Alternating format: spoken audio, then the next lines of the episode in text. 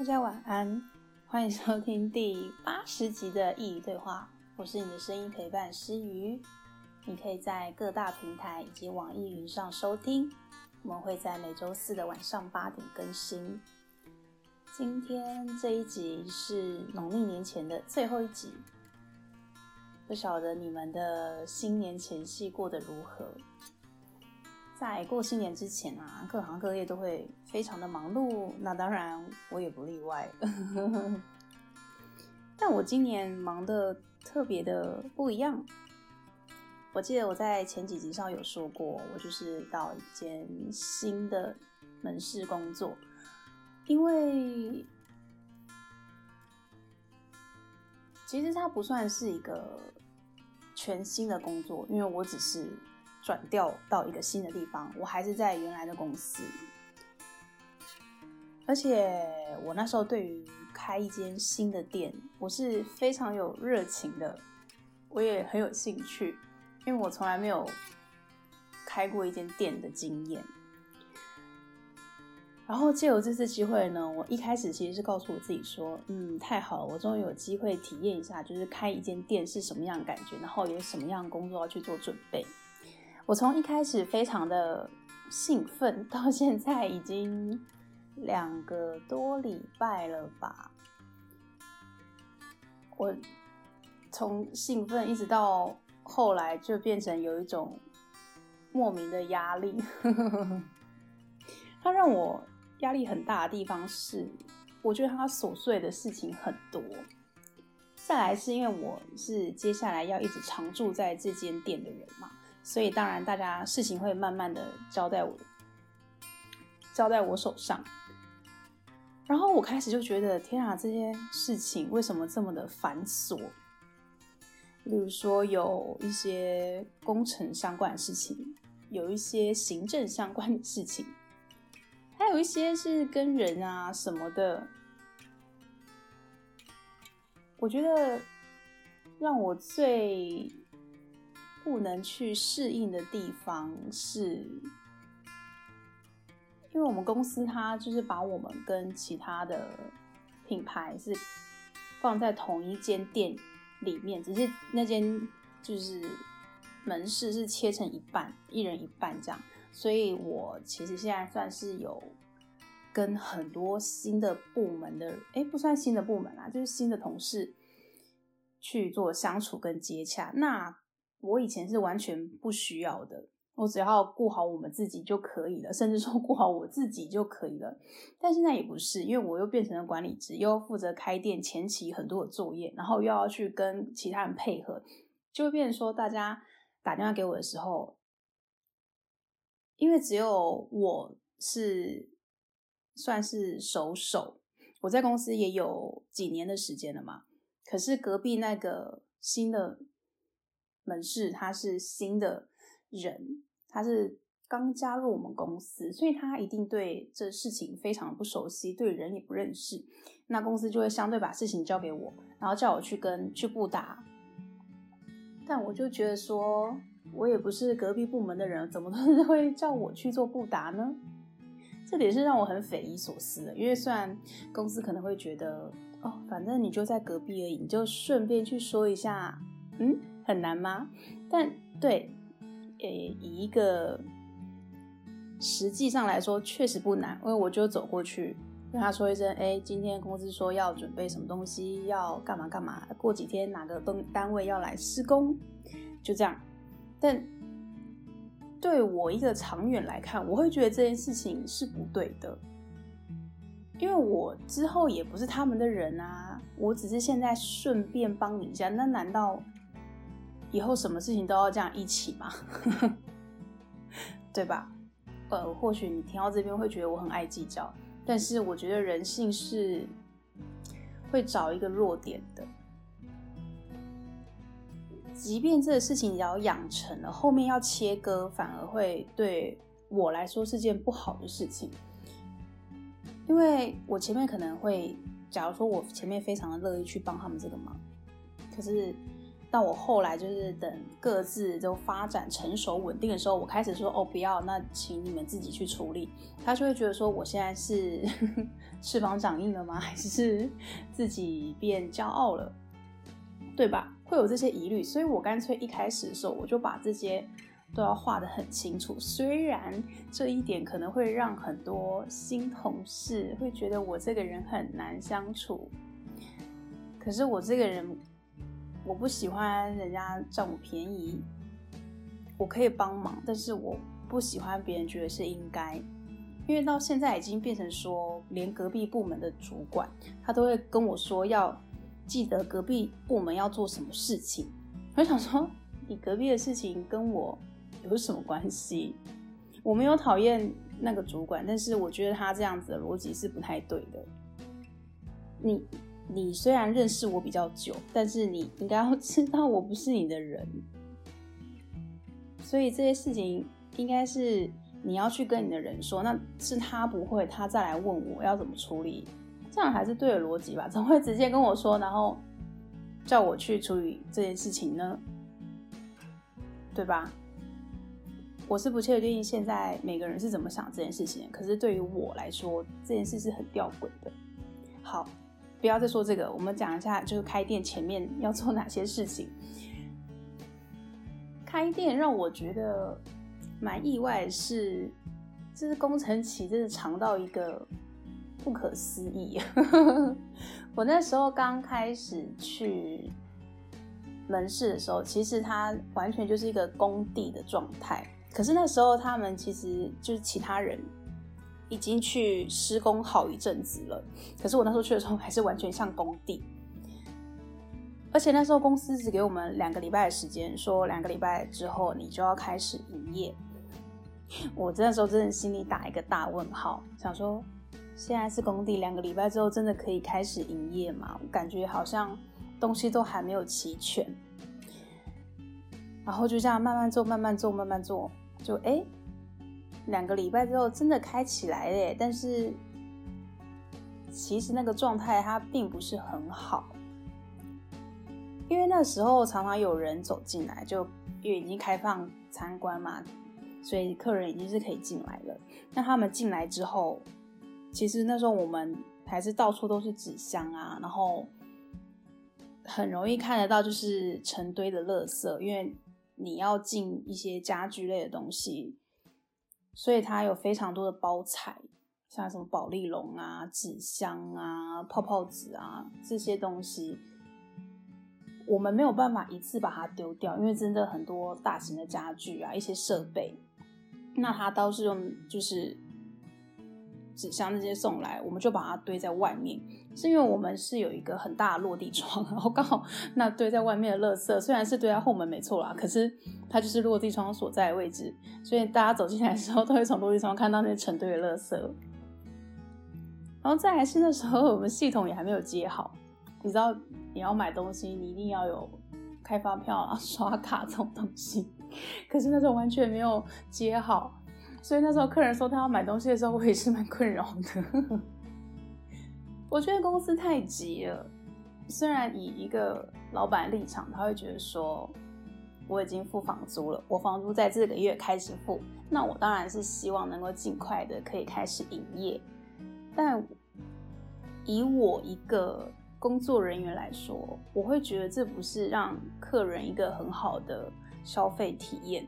就当你走进一间新开的店，你或许知道哦，对，它还才刚开始试营运，所以可能有些东西还没有很齐全。但是不应该是有时候打开像工地吧？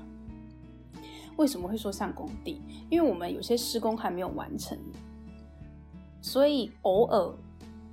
会有一些水电师傅啊、空调啊、音响啊，他们就是会进来这边施工。你也知道这些管线的东西，它当然没有办法让整个门面看起来是漂亮的，因为它就在施工，一定就是施工那个乱七八糟的样子。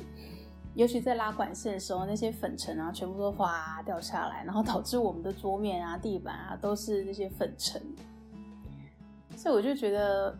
嗯，这段期间 就硬要开店，然后 设备都没有好，客人进来也不能买东西，就只能参观。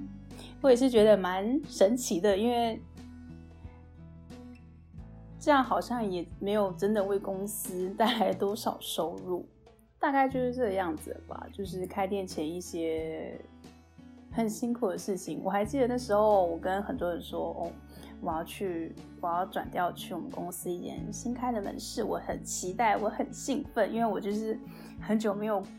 在生活中有点新鲜事，所以我现在非常的兴奋。后来呢，那时候要去的时候，很多人都跟我说：“，不会啊，你之后就会很辛苦这样子，嗯，一定会有够你忙的这样。”我那时候还跟他们说：“不会吧，我一月应该没什么事情，就 开店而已，开店而已。”那时候还讲这种大话。就后来真的在开店的大概一个礼拜过后，我就开始感受到各种压力。这些压力一直一直到我回家，我都会觉得我的脑筋好像一直在想一件事情，但是我不知道那件事是什么。我就觉得我好像有很多该做的事，但是还没有完成。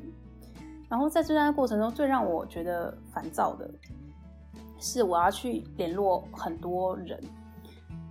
假如说这个呃水电工程好了，他们叫我找 A，但 A 说要找 B，然后 B 又说诶不对，要问 A。我想。所以我这件事到底要问谁？我就说就像这样子，就是没有一个给我特定的答案。我我都觉得，那工程都已经安排到这时间没有关系。可是可以给我一个特定的答案吗？本来因为像那，因为最近快最近就快过年了嘛，所以很多工程其实是没有办法在过年前完成的。所以我们还是有些地方看起来还是像工地一样，但是是。呃，属于我们公司比较内部的，像是一些办公室啊、厕所啊，然后员工休息室啊，这这些地方。然后公司就说这些都要安排年后的时间，我就说哦，那年后大概什么时候？哎，不知道，呵呵，不知道。这不是一个很奇妙的答案吗？就工程这种东西，不是应该安排好就可以知道日期了吗？现在跟我一句，嗯，不知道。所以现在如果你问我说，那我们到底究竟整个完工会是什么时候？不知道哦。哦，但是这段期间我也不是完全没有收获啦。我觉得这段期间我身体上很辛苦，心理上也是很辛苦，可是。在工作的当下，其实算是开心的吧，因为我之前的上班地点其实没有太多的同事，我只有就是跟我一起搭班的人而已。但现在这边虽然现在只有我一个人啦，因为我们还没有找到人，可是在这段期间，大家都会来支援，然后还有很多工程事情，因为这些事不是我一个人可以完成的，所以工程。就有很多人，不管是哪里哪个部门的师傅啊，负责水电的啊，负责物流的啦，负责空调的啦，各式各样的师傅，还有很多像是行销类的人啊，像是老板啊，像是一些主管级的人，他们会来。然后我就觉得这段时间跟他们接触变得非常多，也非常频繁，让我觉得我的生活好像真的开始有一点。不一样了，因为我接触的人，虽然这些人我以前都认识，但是现在就是跟他们有更多的接触，让我觉得很新鲜。因为我认识他们更多之后，我发现他们其实跟我想的没有很像，想的没有很像，什么意思呢？尤其是跟主管之间吧，我们公司比较，也不是我们公司吧，我相信很多人对于。主管这个身份是会敬而远之的，因为他有握有我们工作的生杀大权嘛。然后，身为主管，多多少少你都会被你的下属讨厌，这是不能说是必然的，但是是非常有可能的事情。所以呢，我们的主管也是常常。成为大家的话题，这些我都知道。但是我必须讲真的，我从来没有讨厌过我的主管，即便大家说他怎么样，哦，对，我当然偶尔会抱怨他，但是那是工作上的事情嘛。你说我真的走进心里讨厌这个人吗？完全没有。然后这段期间跟他相处的非常的平凡，我们也聊了很多，不管是生活啊、私底下的一些事情啊、工作上的事情，所以他又让我更认识这个人，我觉得挺好的。有时候我们在工作上遇到的人，其实你。除去那一些工作上的利益，或许他可以成为你一个很好的朋友。